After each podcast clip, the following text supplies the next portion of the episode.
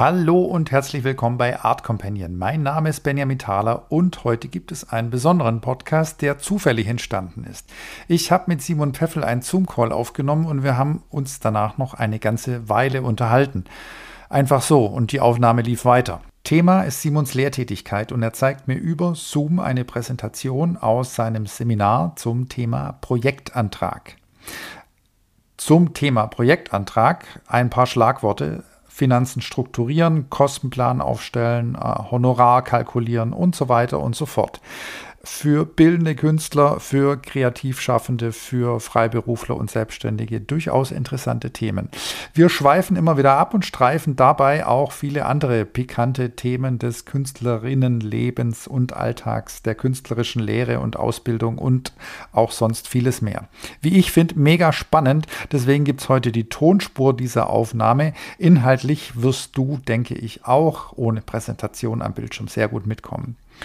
Vorneweg will ich dich aber noch um Hilfe bitten, egal ob du Künstlerin bist, Kreativschaffende, Freiberuflerin, Solo-Selbstständige oder vielleicht sogar Beamtin, wenn ich mit KünstlerInnen offen über deren Sorgen und Nöte spreche, landen wir sehr schnell beim Thema Finanzen und Altersvorsorge. Der Satz über Geld spricht man nicht gilt für KünstlerInnen gleich zweimal. Und das will ich ändern. Ich verlinke dir in den Show Notes einen Fragebogen zu diesem Thema. Deine Antworten helfen mir dabei, eine kleine Bestandsaufnahme zu machen. Das ist eine einfache Google-Form und dauert keine drei Minuten. Und ist, wenn du das wünschst, anonym. Ich freue mich natürlich, wenn du deinen Namen da lässt. Eventuell habe ich Rückfragen und dann wäre es toll, ich könnte dann nochmal auf dich zukommen. Du machst das aber, wie du möchtest. Wichtig ist, dass du mitmachst. Vielen Dank dafür. Check auch die Show Notes, da ist diesmal auch wieder ganz viel drin für dich. Jetzt wünsche ich dir viel Spaß mit Simon Pfeffel.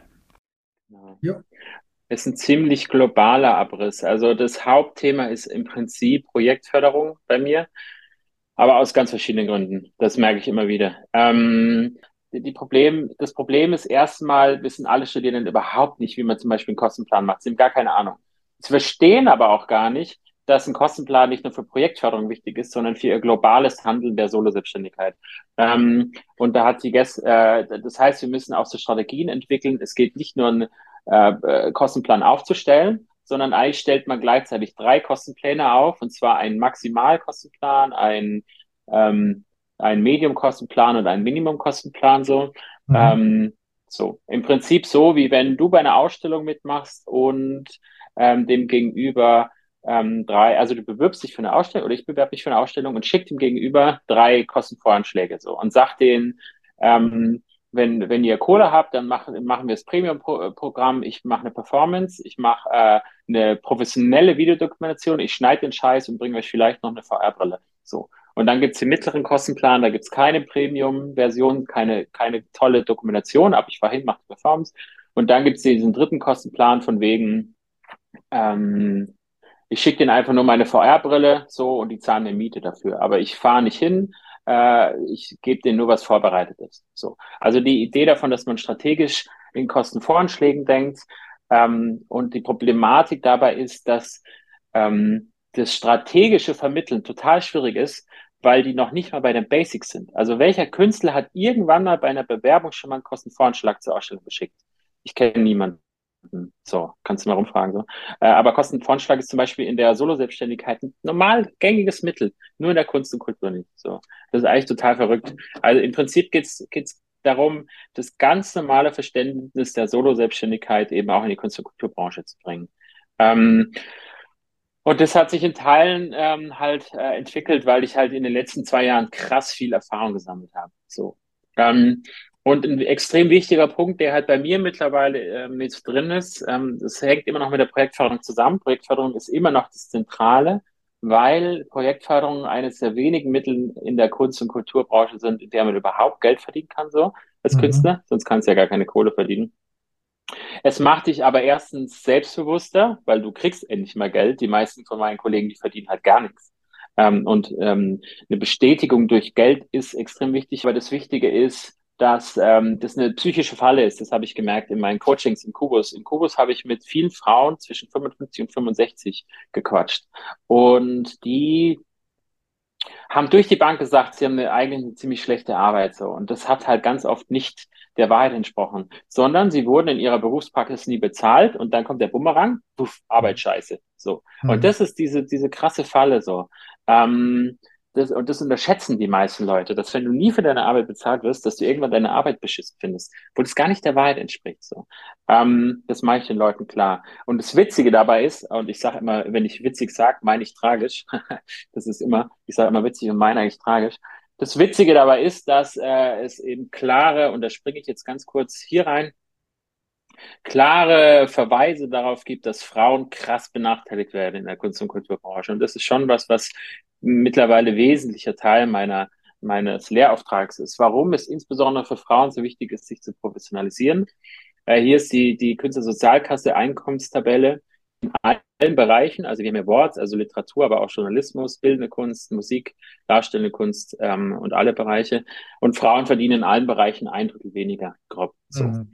Der Punkt ist, wenn du ein Drittel weniger verdienst, dann hast du eher einen Job, so, du musst eher einen Job haben, spätestens wenn du Familie hast, brauchst du eher einen Job, klar, äh, und Frauen eher nochmal als Männer. Es gibt mittlerweile viele Männer, die auch Tätigkeit im, in der Care-Arbeit machen, aber das machen immer noch verhältnismäßig statistisch wenig Männer.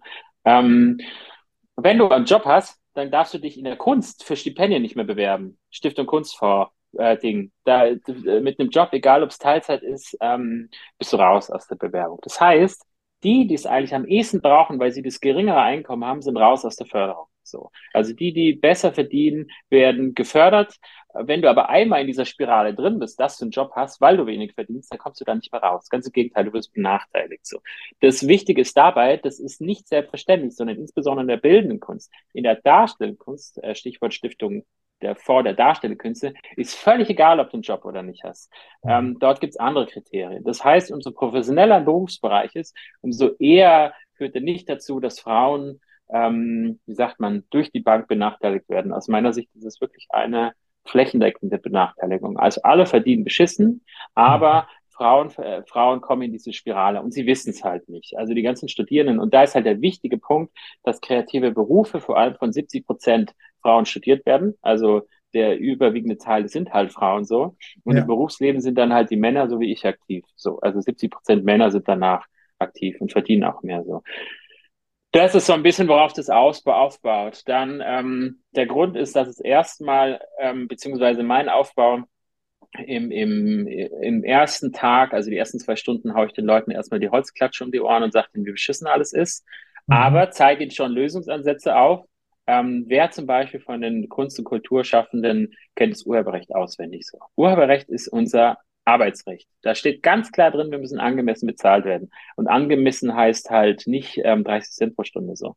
Ähm, es stehen leider keine Zahlen drin und daran krankt das Urheberrecht. Aber erstens steht drin, es muss eine angemessene Bezahlung geben. Das heißt, diese ganze Ausstellungspraxis, die unbezahlt ist, in der wir Leistung erbringen, äh, ist faktisch rechtswidrig. Das muss man echt sagen. Also im Urheberrecht steht einfach ganz klar drin, da kann man mit mir drüber streiten, aber faktisch muss eine Leistung immer bezahlt werden. Und ich habe da auch mit Juristen gesprochen, mit einer Urheberjuristin auch so. Es mhm. gibt theoretisch nicht mal eine Grundlage dafür, dass du deinen Nachbarn deinen Rasen kostenlos mähen lässt. So. Theoretisch müssen Leistungen immer bezahlt werden, praktisch macht man das halt immer nicht. Aber in der Kunst hat sich das eingeschlichen, aus einem bestimmten Grund, weil das Ergebnis der Arbeit bezahlt wird, aber nicht die Arbeit selber, nicht die Dienstleistung. Wir in der Kunst haben ja immer ein Preisschild am Produkt, aber nicht an der Dienstleistung so. Ja. Äh, und das ist einfach ein Missverständnis so. Also was ich damit meine, ist, dass es, dass es bereits eine Rechtsgrundlage gibt, die dafür sorgt, dass wir bezahlt werden müssten, aber da äh, kümmert sich keiner drum. Und die wird in den, ist in den, in den, in der Ausbildung kein, also wird keines Wortes gewürdigt so. Ähm, ProfessorInnen, auch die kennen das Urheberrecht nicht so. Ähm, und da hat man es halt überwiegend mit Leuten zu tun, die durch irgendeine Galerie ähm, ziemlich gut irgendwie in Fahrt gekommen sind, however, ein gutes, guten Lebenslauf und so hatten. Und die vermitteln dann den Studierenden falsche Berufsbilder. Das kann man nicht über einen Kamm scheren, aber gerade zum Beispiel auch die Neuberufung an der Kunstakademie Karlsruhe folgt aus meiner Sicht genau diesem Bild so, dass es halt junge, hippe, gute Leute sind, die eine gute Arbeit machen, aber sich eben diese Strategie nicht angeeignet haben und im Prinzip das Grundwissen der Solo-Selbstständigkeit nicht vermitteln können, weil sie das halt sich in dem Sinne auf eine andere Arbeit, äh, auf einer anderen Basis ähm, erarbeitet haben. So. Erstens Urheberrecht. Zweitens, wichtiger Punkt, wer sobald du einen Vertrag abschließt in deiner Solo-Selbstständigkeit und Verträge sind bei uns, sind bei uns ja niemand arbeitet bei uns mit Verträgen. So. Ähm, In anderen Bereichen der Solo-Selbstständigkeit ist es gang und gäbe so. Und man muss ja nicht mal einen Vertrag machen, sondern man kann auch über die AGBs gehen, so, sobald man selber AGBs hat. Mhm. Ähm, so, sobald du AGBs hast, muss man die, ähm, ich schicke dir einen Kostenvorschlag mit AGBs quasi.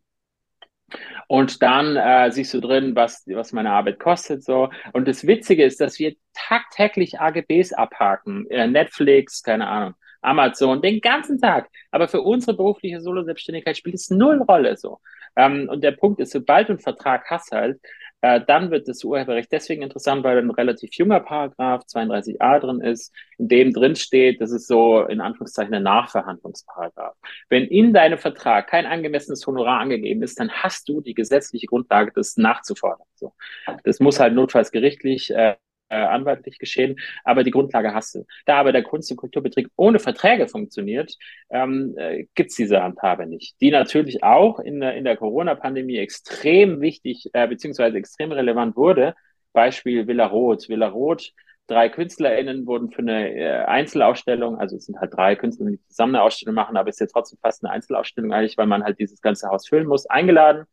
Ähm, so, und dann hat der, der Leitungs, das Leitungsteam oder Stiftungsteam, da war der Marco Hompes damals eben, der hat die Ausstellung organisiert und dann war er gerade raus, ist woanders hin, der junge Kurator, weiß nicht, ob du den zufällig kennst, cooler Typ, mega engagiert, ähm, ist dann gerade raus und hat dann das auch alles mit veröffentlichen, äh, veröffentlicht, diesen ganzen Scheiß, der da passiert ist, weil das Stiftungsteam oder Leitungsteam, das da drin war, jetzt zwei Monate vor Ausstellungseröffnung gesagt hat, nee, Corona, hm, ich glaube, wir lassen die Ausstellung so. Jetzt bist du ein junger Künstler, ein von, den, von diesen drei Leuten und hast dich auf diese Ausstellung vorbereitet. Und du fängst ja nicht jetzt zwei Monate vor an, sondern du arbeitest da ein halbes Jahr früher.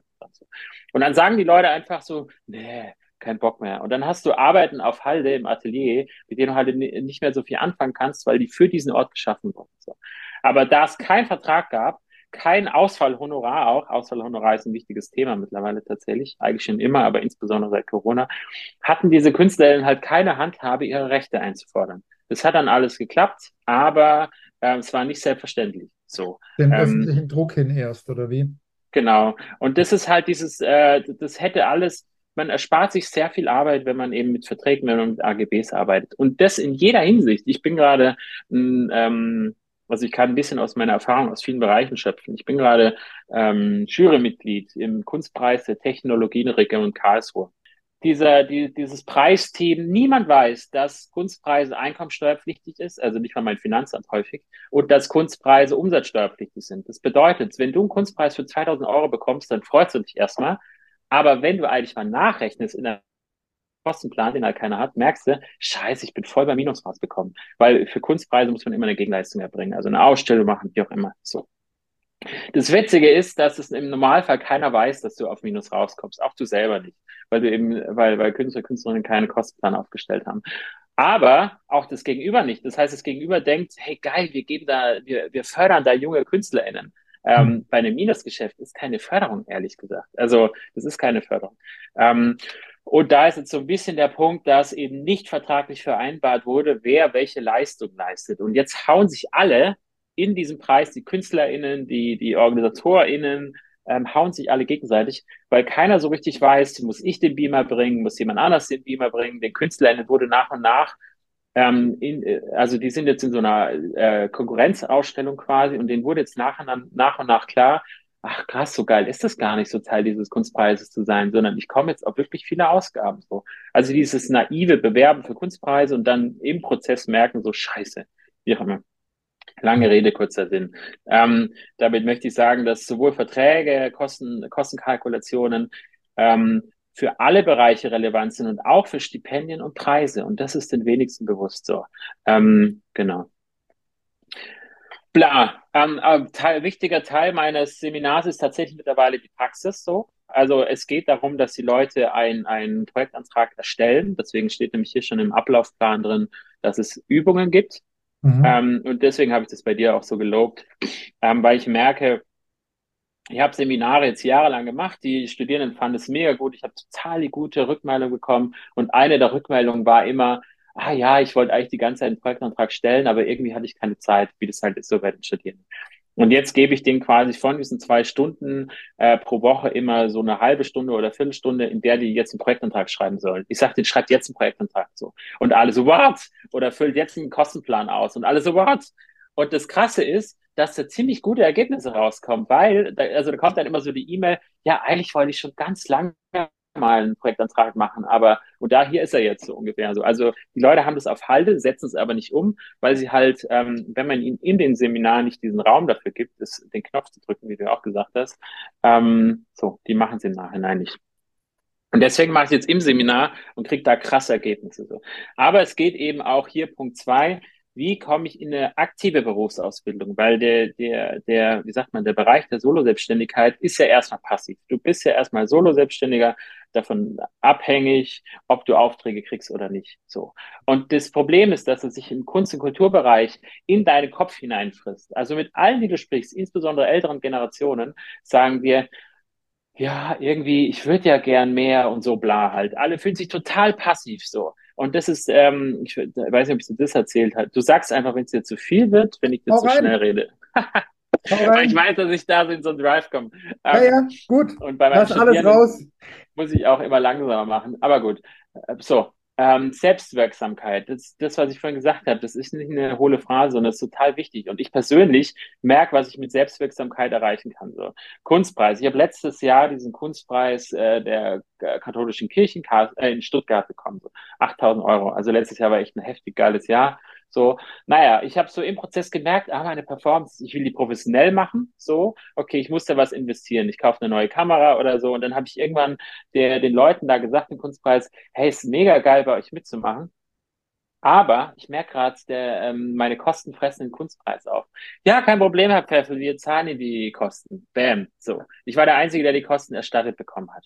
Ähm, weil da sonst niemand auf die Idee kommt zu sagen, hey, ich habe ja auch Kosten. So. Mhm. Ähm, und ähm, das ist nicht nur beim Kunstpreis, sondern auch bei Ausstellungen so. Ich bin meistens der Einzige, der bezahlt wird, weil ich halt drauf, ähm, so, weil ich ähm, drauf, äh, weil ich den, also, und das ist das Wichtige an der Kommunikation, das ist jetzt so ein, dieser, so ein Seitenhieb, aber in meinen Seminaren geht es eben nicht nur darum, dass du deine Rechte kennenlernst, sondern auch, dass du Kommunikation lernst. So.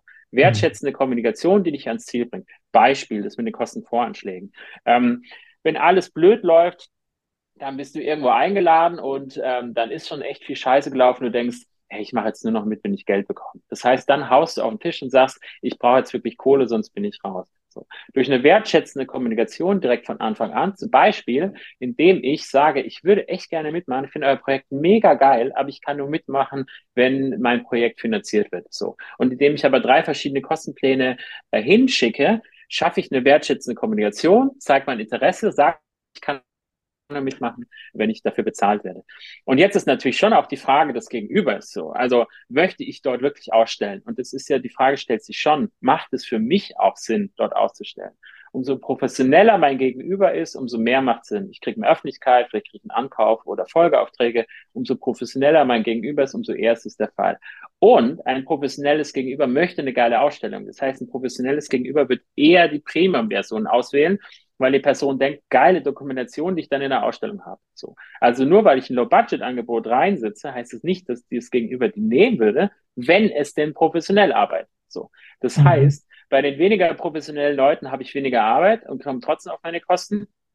Ja. Ähm, äh, verschwende aber nicht meine Zeit, weil es mir nämlich nichts bringt. Und dazu zähle ich alle Kunstvereine. Also ich sag mal, 80 Prozent aller Kunstvereine zähle ich dazu. Nicht alle, alle, alle. Aber ein Großteil aller Kunstvereine, da ist das, das ist das Leitungsteam völlig veraltet. Die haben keine Ahnung von Förderstrukturen, wie man mit Geldern umgeht, wie man mit Bezahlung umgeht, wie man mit Öffentlichkeitsarbeit umgeht, ähm, wie man mit ähm, die, Leute, die, die interessanten Leute ranholt, die für das eigene Projekt auch interessant sind. Ähm, es geht aber äh, eben sowohl im Kostenplan, in der Projektförderung und in der globalen Kommunikation darum, dem Gegenüber Wertschätzung mitzuteilen und gleichzeitig aber auf den eigenen Kosten zu bestehen, indem man halt sagt, dass ich kann halt nur mitmachen, wenn ich die Kohle für. Also ein aktives Berufsbild, das sich aber dann halt in ganz viele Teile aufteilt. Beispiel Corona-Stipendium des Ministeriums. Corona-Stipendium des Ministeriums ist echt ein hohler Schuss gewesen, muss man echt sagen. Die haben ja 15 Millionen Euro rausgehauen weil sie gesagt haben, jeder soll was kriegen in Baden-Württemberg. Und es wurde in der ersten Tranche nur die Hälfte des Geldes abgerufen. Und vielleicht kennst du auch Leute, die sagen, ja, ich habe das Stipendium des Ministeriums hätten und zu denen gehöre ich eben auch, die sie halten habe ich bin halt gerade trotzdem Doktorand und da steht ganz klar drin, Studierende dürfen nicht genommen werden. So. Jetzt bin ich halt einer, der schreibt den Leuten so, ich finde es echt geil, was ihr macht, aber ähm, ich finde es Quatsch, dass Studierende, also ich habe es natürlich anders formuliert, ähm, ist natürlich Quatsch, dass sich Studierende nicht bewerben dürfen, ähm, weil ich ja im, trotzdem im Berufsleben stehe. so Und theoretisch könnten Studierende mit einem gewissen Selbstbewusstsein eben auch schon schreiben. So. Ja. Ich habe meine Klasse, die Leni Hoffmann-Klasse, dazu ermuntert, dass sie Leni für alle einen Brief schreibt. Ich weiß nicht ganz, was sonst geworden ist, weil ähm, das Engagement, wie auch immer, lange Rede, kurzer Sinn. So, aber ich habe die Regularien geändert. So, sogar einfach kann man das sagen, durch mein Handeln. Also selbstwirksames, aktives Handeln. Äh, und sehr, sehr viele andere haben sich überhaupt nicht beworben, obwohl das Geld auf der Straße lag. So, also wirklich so, du musst nur zugreifen und dann hast du 3.500 Euro. Und in der zweiten Bewerbungsphase konntest du nochmal und da wurde wieder nur die Hälfte des Geldes ähm, ähm, rausgehauen. Das heißt, insgesamt fehlen immer noch 3,5 Millionen, die niemand abgerufen hat. Das ist doch total, naja, so. Ähm, aus verschiedenen Gründen.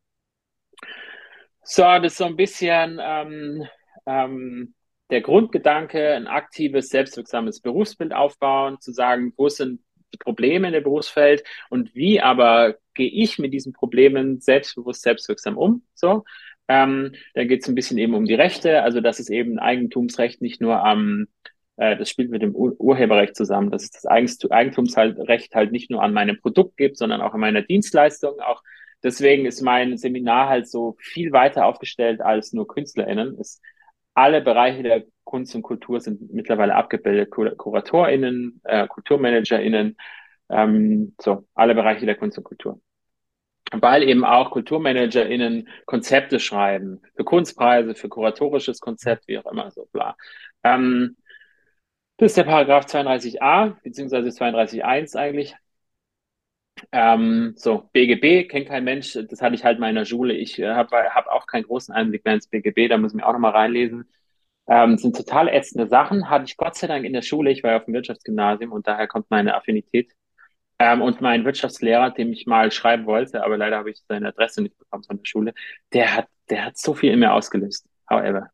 Ähm, dann kommt so ein bisschen ähm, zum Beispiel, das ist halt, du kennst das Kunsthaus Zürich. Kunsthaus Zürich schreibt Kunstgeschichte, die haben alle relevanten Namen, Andy Warhol, Claude Monet, Auguste Rodin und irgendwann fällt den Leuten auf, so, äh, beziehungsweise umgekehrt, das Kunsthaus Zürich hat gerade erst gesagt, sie sind woke. Ich weiß nicht, ob du den Begriff kennst. Die jüngere Generation sagt mir dann immer, ja, das ist ein Begriff unserer Generation und zwar heißt es, wir sind erwacht.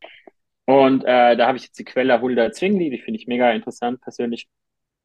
Die setzt mit so Sachen auseinander. Das Kunsthaus Zürich, die neue Kuratorin hat es dort gesagt, oder die Leiterin, bin ich mehr ganz sicher, aber in der großen Pressekonferenz hat gesagt, wir sind Vogue, weil dem Kunsthaus Zürich irgendwann aufgefallen ist, beziehungsweise das hat die Hulda Zwingli ausgerechnet, äh, der Kunsthaus Zürich hat einen Anteil von 11 Prozent weibliche KünstlerInnen. So, 11 Prozent. Also 89 Prozent männlich weiß mitteleuropäische Leute. Und das prägt die Kunstgeschichte. Das prägt halt so weit, dass männliche Kunst einfach deswegen, weil sie von männlichen Leuten ist, Mehrwert ist. So. Das, das ist, ähm, das prägt. Und das wird ist immer so ein bisschen übersehen. So. Äh, und dieses, was eben das Kunsthaus Zürich und ganz viele andere betreiben, ist im Prinzip dieses, es gibt ja Greenwashing, genauso gibt es auch Femwashing, also Feministen, also wie auch immer. Ähm, und die haben halt, halt gesagt, die sind woke so, aber das ist halt, also erstmal totaler Bullshit bei 11% weiblichen Künstlern. So. Und das ist halt gerade in den Sammlungen der Normalfall so. Und deswegen gehe ich persönlich auch auf so Sachen ein, dass da, da, da kann man jetzt widersprüchlicher Meinung sein.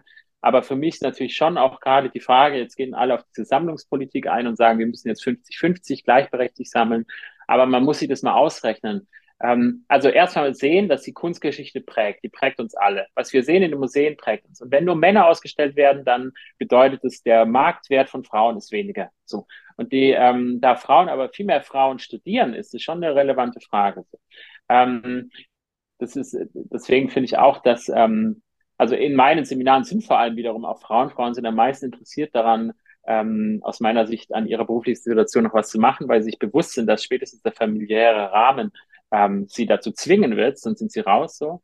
Und ja. das ist auch ein bisschen der Punkt, dass ähm, ich manchmal den Eindruck habe, dass eben auch deine Zielgruppe vielleicht doch eher weiblich ist, so. Das weiß ich nicht, aber es studieren halt kreative Berufe, vor allem Frauen. So. Mhm. Ähm, Und der andere Punkt ist der, das, was ich gerade gesagt habe, wenn man jetzt 50-50, also in Anführungszeichen gerecht sammelt, dann ist man im Jahre ungefähr, glaube ich, 2132 äh, bei gleichberechtigter Sammlungspolitik. So. Und da muss man sich schon fragen, so, ist es okay, dass wir in 100 Jahren, mehr als 100 Jahren, mal da angekommen sind? So, vielleicht nicht. Vielleicht muss man äh, doch sagen, dass man also erstmal entsammeln muss oder so, wie auch immer. Das sind so, man sagt immer, das sind total feministische äh, Ansätze, aber aus meiner Sicht ist das eine ganz, ganz logische Mathematik.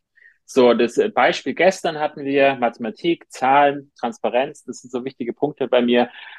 Ich versuche die Studierenden dazu zu bringen, dass sie nachfragen, was verdient wer. Ähm, wir haben in der Kunst und Kultur fast keine Zahlen. Und sobald man Zahlen hat, dann kriegt man krasse, krasse Überblicke. Also ähm, es gibt einfach keine Zahlen. Und wenn ich jetzt ehrenamtlich tätig bin und mit Kulturämtern spreche, dann fragen die mich immer so.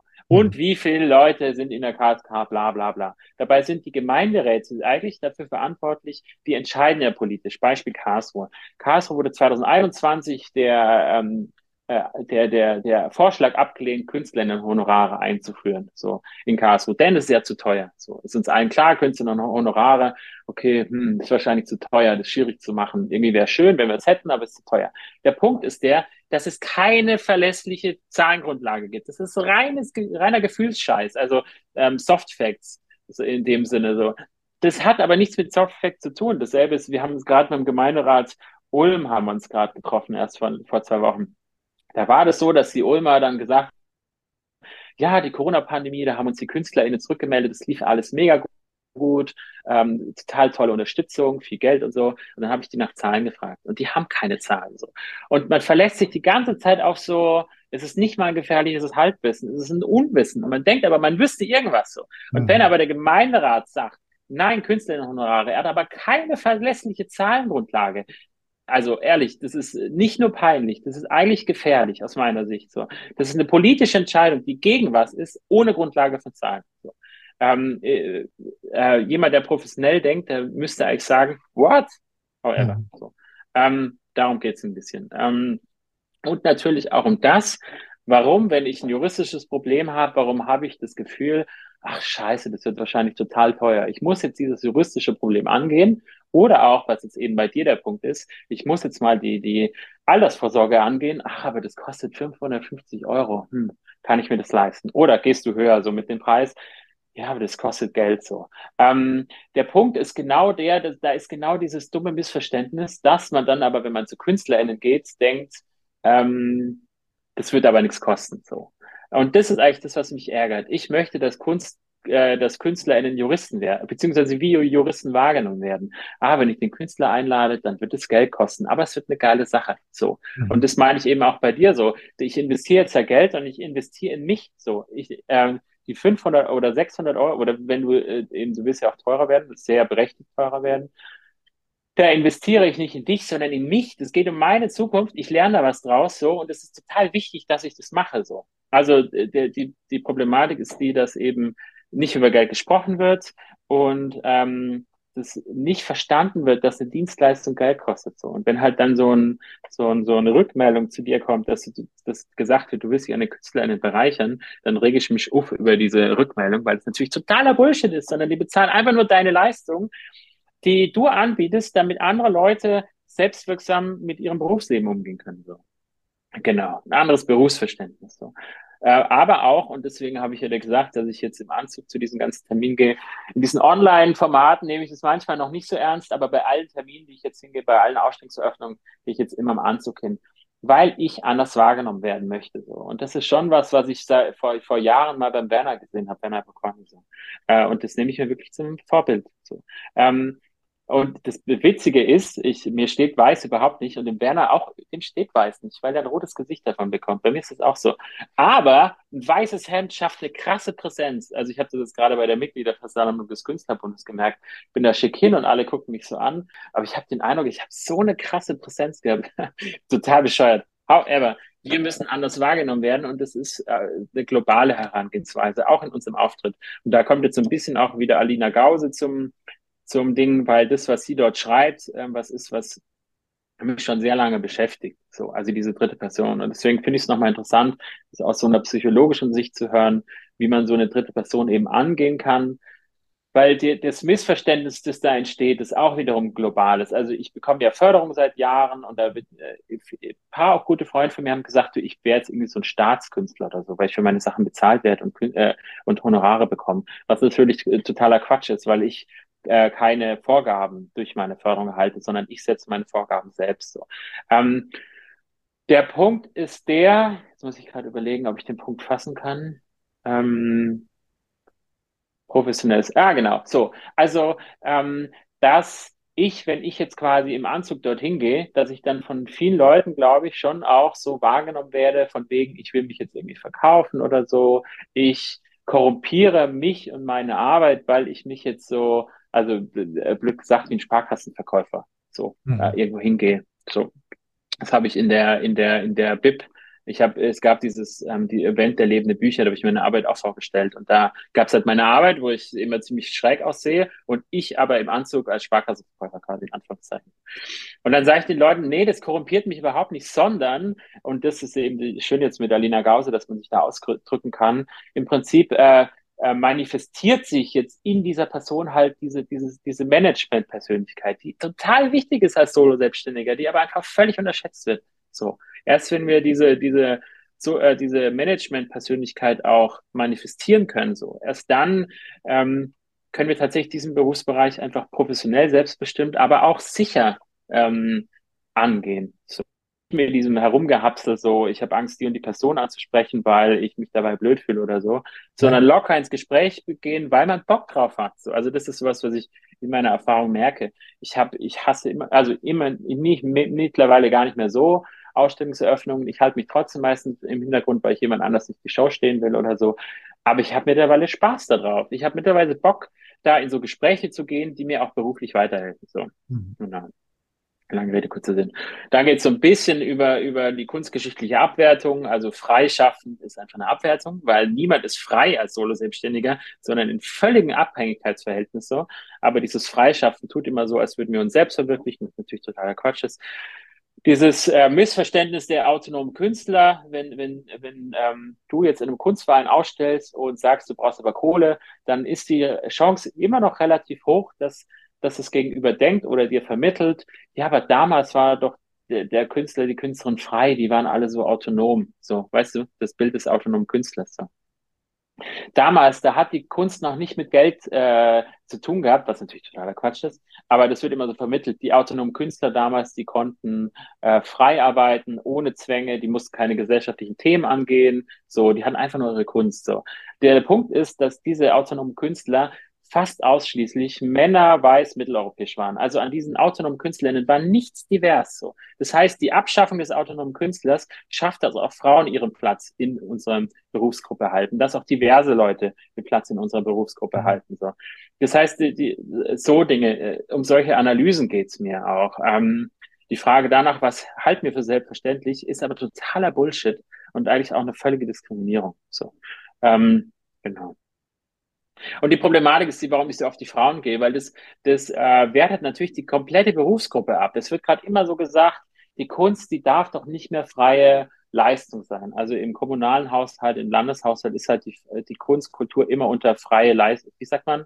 Du weißt, was ich meine, oder? Nicht verpflichtende Leistung, sondern Kunst und Kultur ist politisch freiwillige Leistung, genau. Und jetzt sagen halt alle immer, ja, aber die Kunst, die darf nicht mehr nur freiwillige Leistung sein, wir sind systemrelevant. Und dann entgegne ich den Leuten aber, so unprofessionell, wie wir uns verhalten, also könnt ihr da wirklich sagen, wir sind systemrelevant, wir verhalten uns also völlig unprofessionell. Ähm, wir bezahlen einen riesen Teil unserer Berufsgruppe völlig prekär so. Und ihr wollt mir sagen, ihr seid professionell, so am Arsch. Also so, weißt du, wie ich meine? Ist der Gedankengang angekommen? Mhm. Ja. Ähm, ohne eine professionelle Darstellung nach außen und nach innen, also auch ein professionelles Verhalten, ähm, ist der Anspruch nicht gegeben, so aus meiner Sicht. Das heißt, deswegen sage ich immer den Künstler, Künstlerinnen, äh, ich, ich versuche immer dort den Finger in die Wunde zu stecken und zu sagen, wir sind selbst dafür verantwortlich. Mhm. Dort, wo die Leute politisch handeln, Stuttgart, dort verändert sich was. Dort ist immer noch nicht, dort gibt es noch kein Gold um, aber es ist schon sehr viel besser als in Karlsruhe, so Pforzheim, keine Ahnung, however. Ähm, so engagiert euch, professionalisiert euch, KünstlerInnen in meinen Vorlesungen, äh, Seminaren sage ich das immer, dann verändert sich auch was so. Aber wenn ihr das nicht tut, dann hört auf mit diesem bescheuerten Anspruch, ihr müsst bezahlt werden, nur weil ihr KünstlerInnen seid.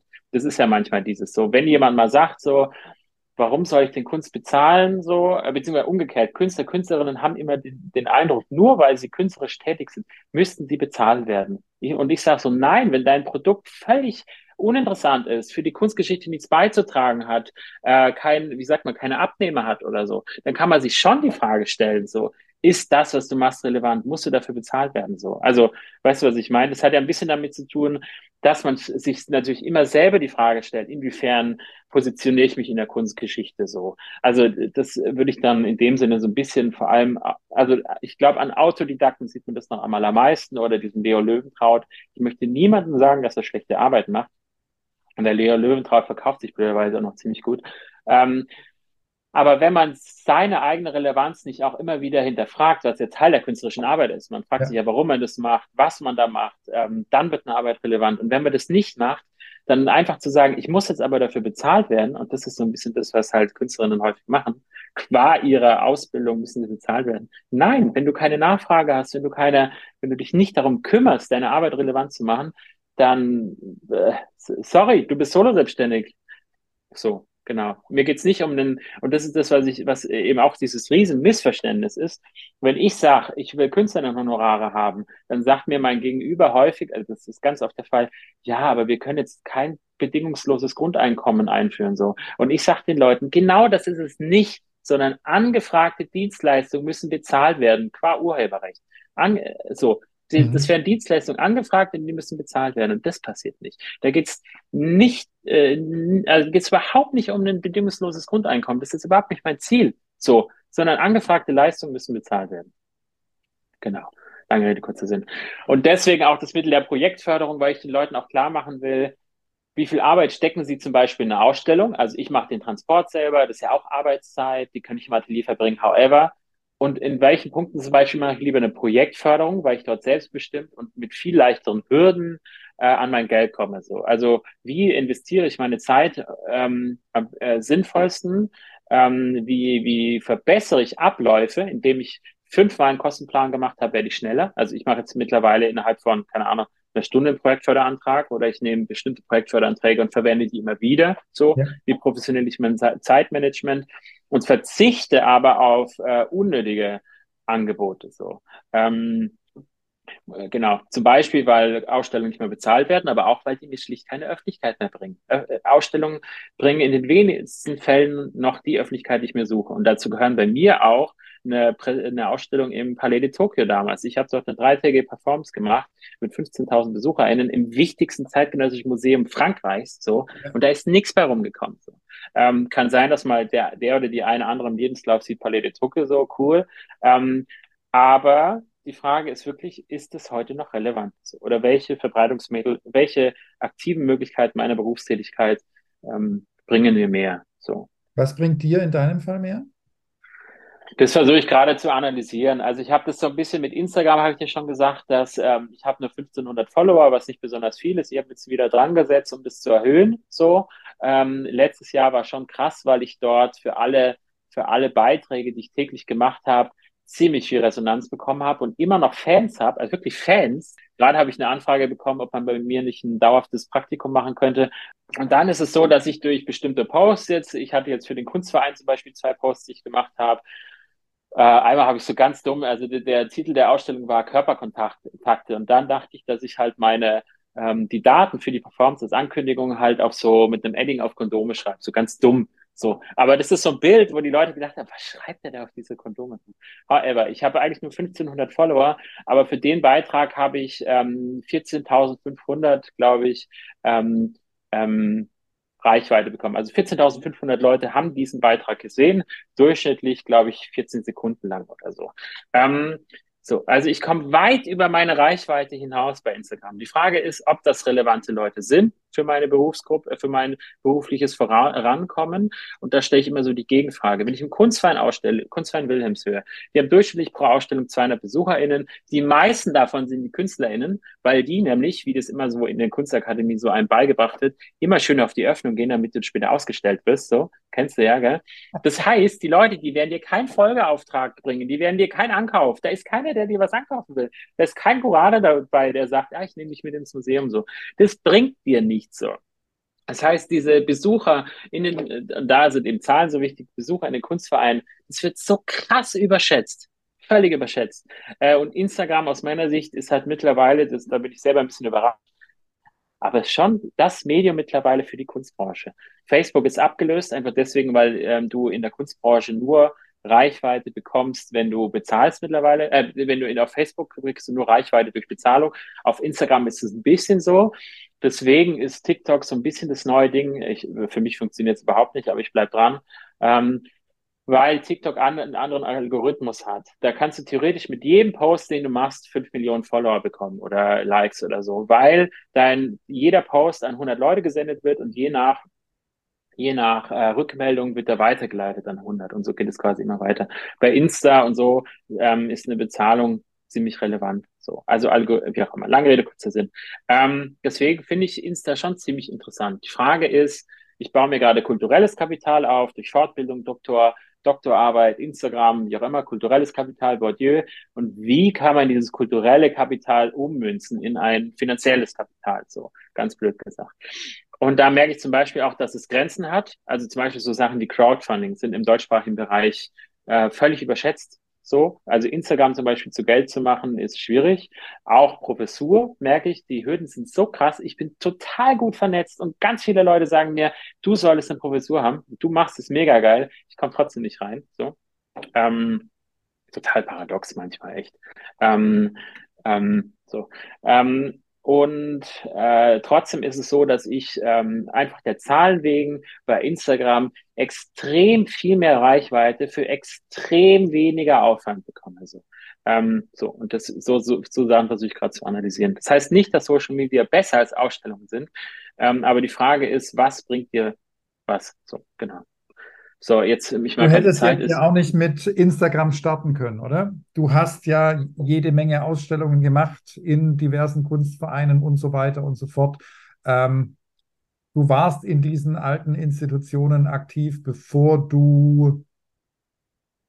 Oder? Aber das bringt mir für Insta gar nichts, ehrlich. Ähm, nicht viel. So. Ähm, ja, aber du baust dich ja trotzdem auf. Damit. Aber nicht durch meine Ausstellungstätigkeit, sondern durch das, was ich mache durch die Vermittlung dessen, was ich mache. So. Ähm, mhm.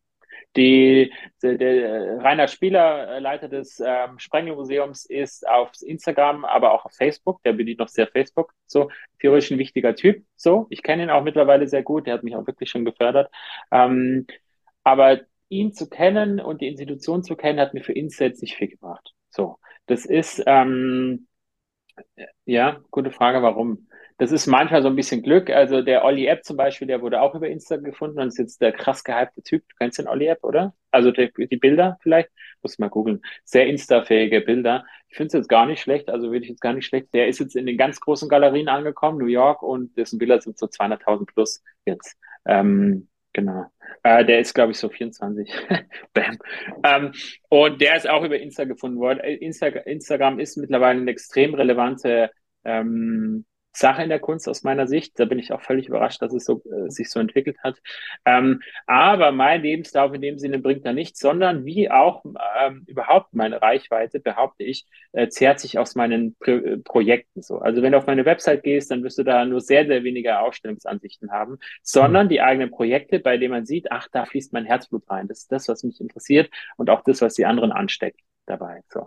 Und deswegen ist wiederum Projektförderung für, für mich so wichtig, weil da hat man halt nicht den Kurator, die Kuratorin, die Leitung und die Regeln eines Museums, sondern durch Projektförderung stellst du selber die Regeln auf, arbeitest mit den Leuten zusammen, auf die du Bock hast, wirst dafür bezahlt, machst die Sachen, die, die geil sind. So. Und natürlich hast du auch einen Druck, der, der ist dabei, aber die Vorteile sind so überwiegend ähm, und aus meiner Sicht alternativlos in der Solo-Selbstständigkeit im Kunst- und kulturellen Bereich. Genau. Ähm, Ja, ich gehe jetzt mal ganz kurz durch, weil ich muss tatsächlich jetzt wirklich gleich los, aber ja. ich äh, gehe noch mal schnell durch. Ähm, es geht dann um auch so Sachen halt, äh, so, so eine Rückmeldung. Ich habe dieses Insta-Bündnis sehr lange betrieben. Da sind dann auch ein Vergleich von verschiedenen, ähm, also ich setze mich viel mit so Honorarrichtlinien auseinander, zum Beispiel die und viele, viele, viele andere. Ähm, wie gehen die verschiedenen Berufsgruppen in der Kunst und Kultur mit Honoraren um, so. Und der Vergleich macht es erst interessant, weil verschiedene Berufsgruppen verschiedene Lösungen gefunden haben. Ähm, Beispiel hier. Die Honorar, Honorarordnung für Ausstellungsgestaltung. Ähm, äh, richtet sich auch an KünstlerInnen, aber vor allem eben an Messebau, Ausstellungsarchitekten, sowas. Ähm, also ist ziemlich also an Berufsbereiche, die in unserem Bereich arbeiten, aber stark professionalisiert sind, weil sie zum Beispiel Mitarbeiter haben und dadurch Verantwortung tragen. Also jeder trägt für sich selber Verantwortung, aber sobald du Mitarbeiter hast, ist deine Verantwortung höher. Deshalb ist diese Leitlinie 260 Seiten lang drauf oder 240. Die Leitlinie des BBK-Honorare ist 20 Seiten lang. So. Ähm, die, die, die Länge der Seiten sagt noch nichts über die Qualität aus. Die Sache vom, vom, vom BBK ist gut. Aber äh, die Länge sagt natürlich schon aus, wie viel Gedankenschmalz da reingeflossen ist. So. Ähm, und die Frage da noch, wie zum Beispiel begründet man Honorare? Ähm, so, also die Vermittlung dieser Honorartätigkeit ist ja total wichtig. Ähm, wie baut sie das auf? Was wird alles gesehen in der Berufsgruppe? Deswegen ist der Vergleich zu den Berufsgruppen so interessant. Äh, auch das, was ich vorhin gesagt habe. Ähm, es ist halt nicht selbstverständlich, dass ich mich nicht für ein Stipendium bewerben kann, wenn ich Studierender bin oder einen Job habe, sondern es ist nur in der Kunst äh, so in anderen so, aber warum? Darstellende Kunst ist ja auch Kunst. So, also so, das ist ja so. Oder das andere Beispiel, das habe ich vorhin übergangen. Das war gestern eben Thema. Ähm, äh, Zahlen, Geld, however. Da sagt mir gestern wieder eine, ich sage den Leuten immer, macht vor Ort was, auch in Saarbrücken, setzt euch für Künstlerinnenhonorare ein. Und klar, dann sagt, also ganz klar, kommt auch von den Studierenden so, ja, was Saarbrücken ist so arm. Natürlich kommt es auch vom Kulturamt, natürlich kommt es auch von allen politischen EntscheiderInnen so. Der Punkt ist, äh, haben wir nämlich gestern gegoogelt, Bruttoinlandsprodukt Saarbrücken halt, äh, äh, und Halle an der Saale. Halle an der Saale hat ein Bruttoinlandsprodukt oder wie sagt man, Bruttostädteprodukt, ich weiß nicht ganz, von 7,5. Halle an der Saale hat doppelt so viel, über 14 Milliarden, glaube ich, sind es, Millionen, Milliarden, Milliarden sicherlich. Ähm, Bruttoinlandsprodukt Wertschöpfung so. Also Halle an der Saale hat doppelt so viel Wertschöpfung wie Saarbrücken. Ähm, umgekehrt.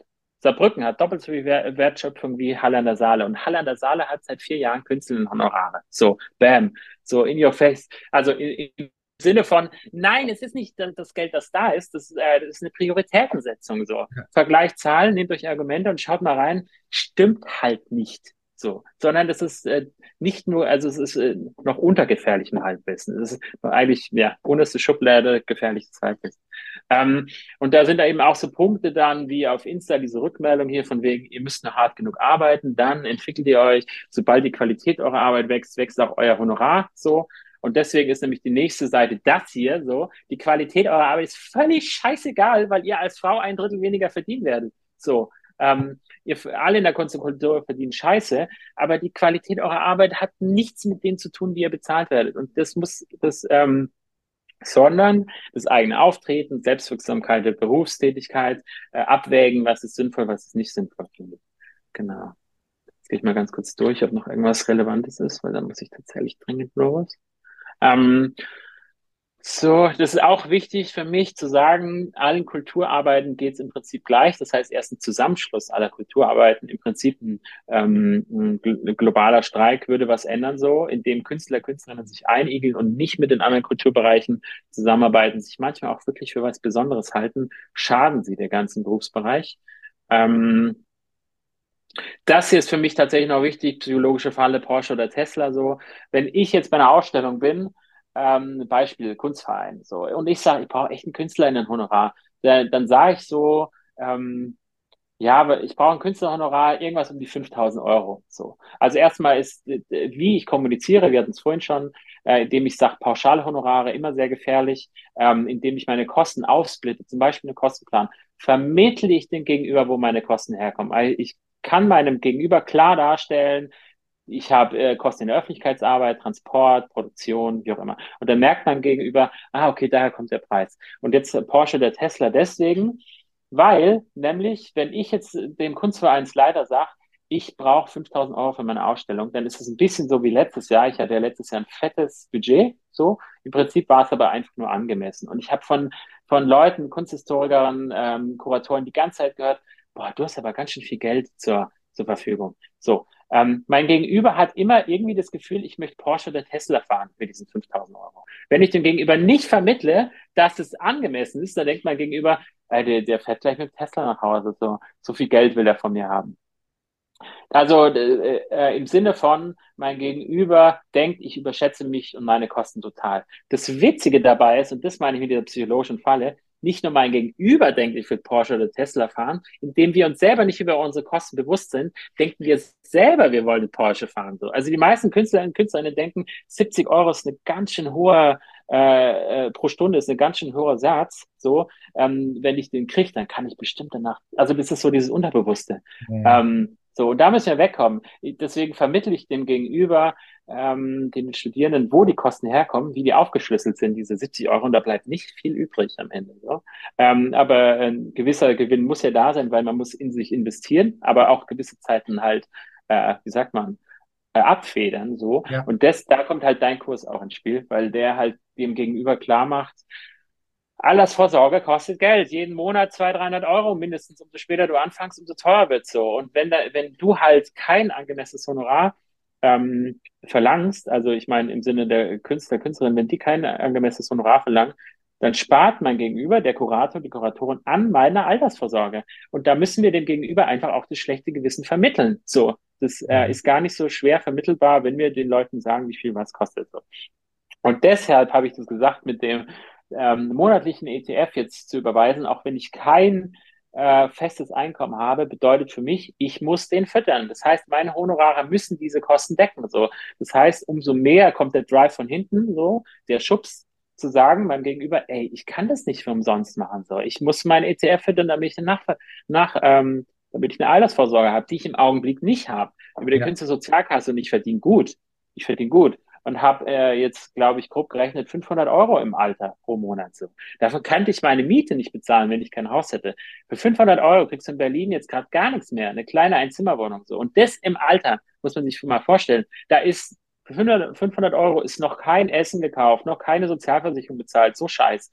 Ähm, das ist nix. So, alle 30 Jahre wird das Geld ja, glaube ich, ungefähr die Hälfte wert, so inflationsmäßig.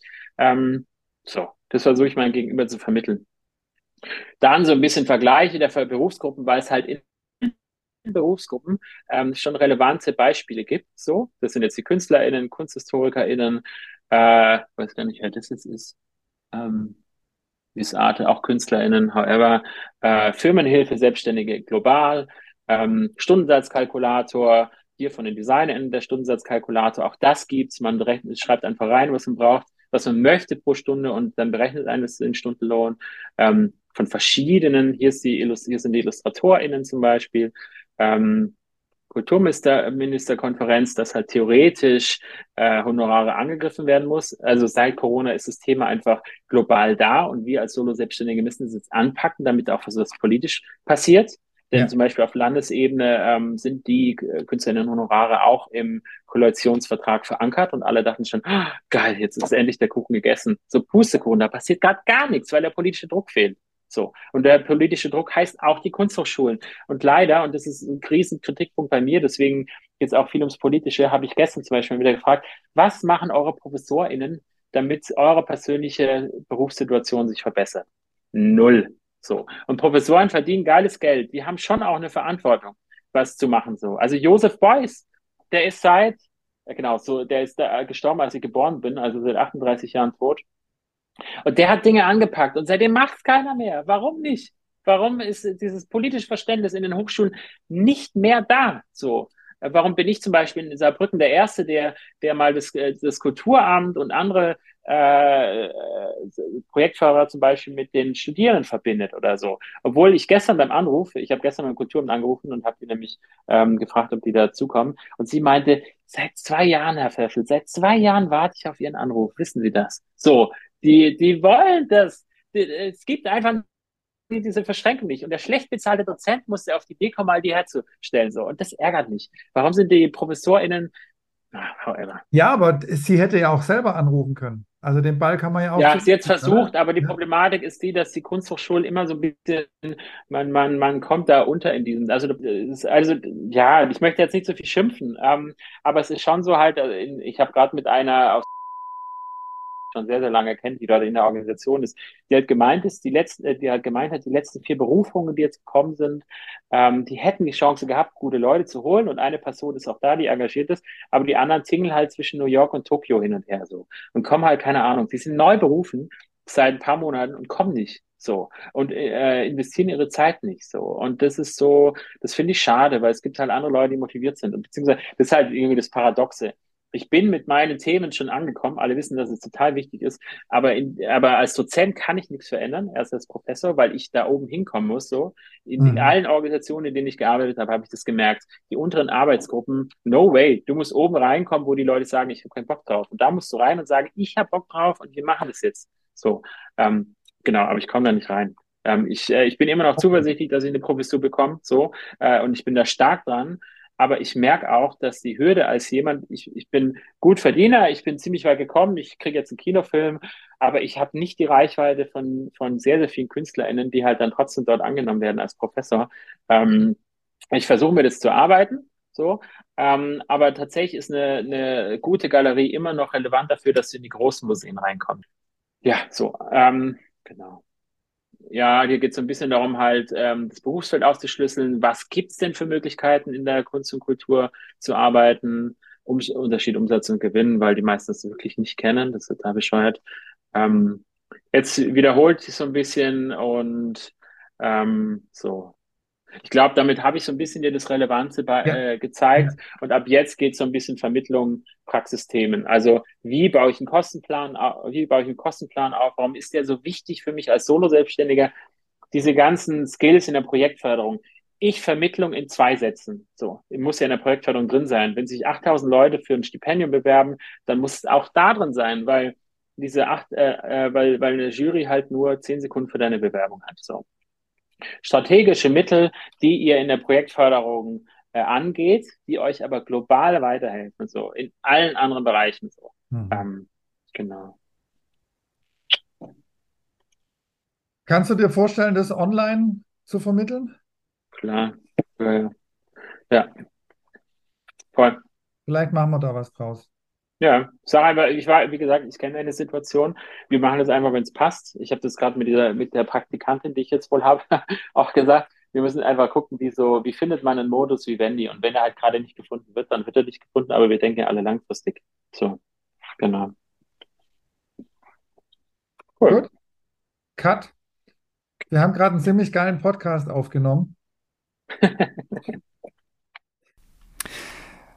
Ganz vielen lieben Dank fürs Zuhören please, mach bei der Umfrage mit. Schau dazu einfach in die Show Notes, da ist alles verlinkt. Und wenn dich die Themen aus diesem Podcast weiter interessieren, wenn du eventuell mehr zum Thema Projektantrag wissen möchtest, dann lass es mich wissen. Vielleicht kann ich da was möglich machen. Funk mich dazu bitte an über alle bekannten Kanäle. Ich freue mich drauf. Ciao und bis zum nächsten Mal. Dein Benjamin von Saga.